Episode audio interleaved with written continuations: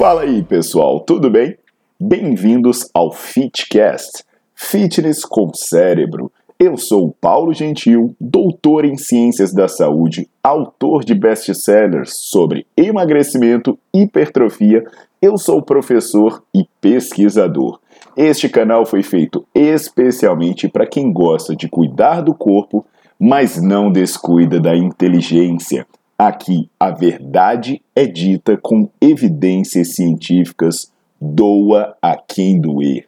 Não esqueçam de seguir o canal e divulgar. E também eu convido vocês para olhar os links na descrição do canal para ver as minhas aulas, meus livros e também me buscar nas redes sociais.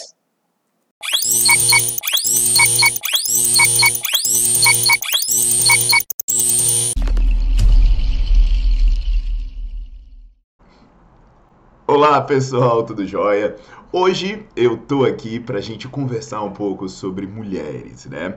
É, eu tive um grupo de pesquisa que era específico para estudar mulheres e eu tive também uma academia só para mulheres. O pessoal costuma perguntar assim: poxa, será que você aprendeu alguma coisa? Será que deu certo? Cara, às vezes tinha 50, 100 mulheres treinando ao mesmo tempo. E eu costumo dizer assim: se eu tô vivo até hoje, é porque deu certo. Então, assim, vocês podem perceber um pouco desse conhecimento que eu compartilho, né, específico sobre mulheres, que tem um vídeo aqui em que eu falo sobre a questão dos joelhos, que é um problema muito comum em mulheres. Tem um vídeo também que eu falo sobre celulite, que é um problema que costuma incomodar muitas mulheres. E também tem um vídeo que eu falo sobre varizes, que é outra coisa que as mulheres perguntam muito. Então, são conhecimentos que você precisa se aprofundar quando você trabalha com esse grupo. Agora, eu aprendi, né, durante esse momento, muita coisa que libertou muitas mulheres de mitos e ajudou essas mulheres a terem bons resultados, sem tanta paranoia, como por exemplo os efeitos do ciclo menstrual. Então, muita mulher reclama, né, que não tem vontade de treinar ou que sentem dificuldade em ter resultados em determinadas fases do período menstrual, como por exemplo no período que antecede a menstruação. E aí, hoje a gente vai bater um papo sobre isso, tá legal? Então, antes de prosseguir, eu peço para vocês deixarem o seu like no vídeo, já botem para seguir o canal para não perder as novidades e os vídeos que eu posto por aqui toda terça e sábado.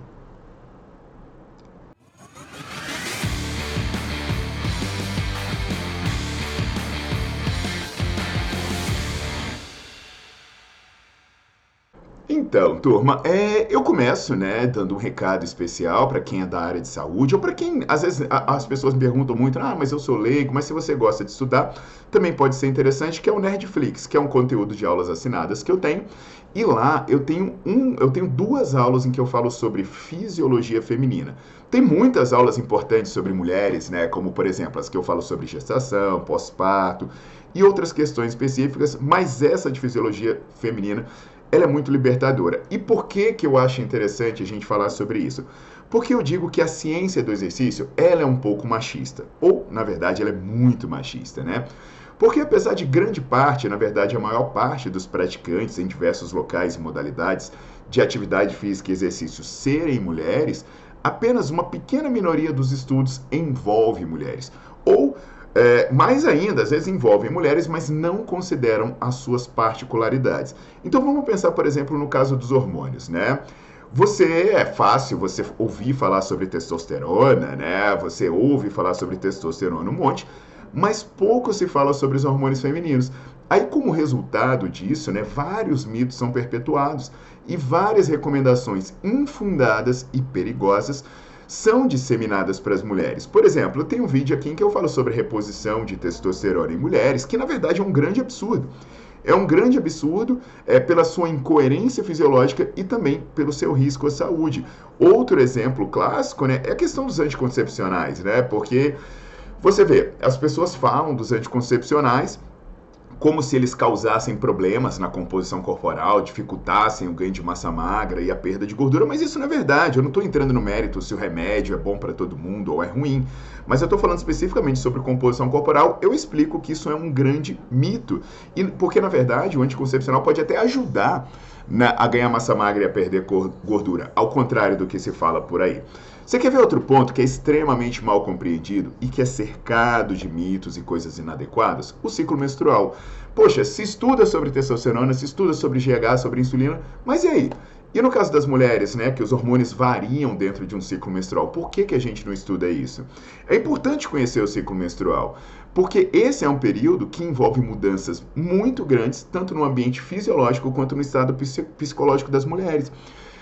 Isso pode interferir em muita coisa, né? E aí o que, que, o que, que a gente fica? A gente fica com as pessoas comentando no base do eu acho, do eu sinto. E aí várias crenças surgem. Mas é importante entender que, ao contrário do que se acredita, o período que antecede a menstruação ele pode ser um período benéfico para os resultados. Isso mesmo, benéfico. Eu falo disso detalhadamente lá no Nerdflix, na aula sobre fisiologia feminina, e aqui eu vou trazer um exemplo, né, para libertar vocês desse mito, de um estudo que foi liderado por Mikako Shakamaki, que é um grupo de pesquisadores da Universidade de Tóquio. Eles fizeram algo sensacional, né? Esse grupo de pesquisadores japoneses, eles compararam os resultados obtidos por mulheres que praticavam musculação durante o período que antecede a ovulação, a ovulação, que é a fase folicular, né, aquela fase logo depois da menstruação, ou o período que sucede a ovulação, que é o que a gente chama de fase luteal, que envolve aí a fase pré-menstrual. Esse estudo, ele pegou mulheres jovens que tinham uh, o seu ciclo menstrual normal e elas realizaram treino unilateral para o bíceps. E ele durava seis dias em uma dessas fases. Então, eles poderiam uh, uh, iniciar, né? Três dias depois da menstruação ou 19 a, 20, a 25 dias depois da menstruação. E aí elas faziam durante esse período, que era ou logo depois da menstruação ou antes da menstruação, o exercício de bíceps.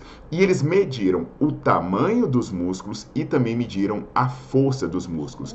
Usaram ultrassom para medir tamanho e dinamometria para medir a força.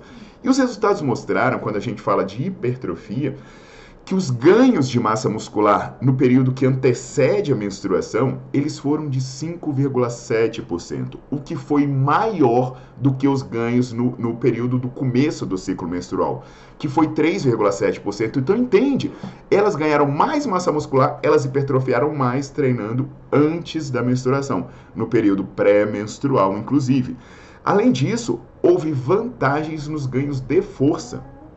Quando elas treinavam antes da menstruação, no período pré-menstrual, elas ganhavam mais força do que quando treinavam depois da menstruação ou no começo do ciclo menstrual. Essas evidências, elas mostram que os resultados são até melhores quando se treina aí nesse período pré-menstrual. Isso pode ser um argumento interessante para convencer as mulheres a seguirem firmes nos treinos, tá? O que inclusive pode ajudar a controlar outros aspectos, como o humor. Então, entende? Às vezes a mulher deixa de treinar por vários motivos. Então, se a gente motivar elas dizendo que essa fase vai trazer um resultado bom, pode ser que a gente leve ela para treinar. E aí isso pode melhorar, inclusive, a cabeça. Usem a força do ódio. No entanto, é preciso reconhecer que há mudanças psicológicas, existem dores, né? Existem coisas que precisam ser abordadas adequadamente. E que, apesar de dos benefícios fisiológicos que eu estou falando, a gente precisa ter empatia, porque também existem mulheres que reclamam de aspectos que vão além da fisiologia da força e da massa muscular.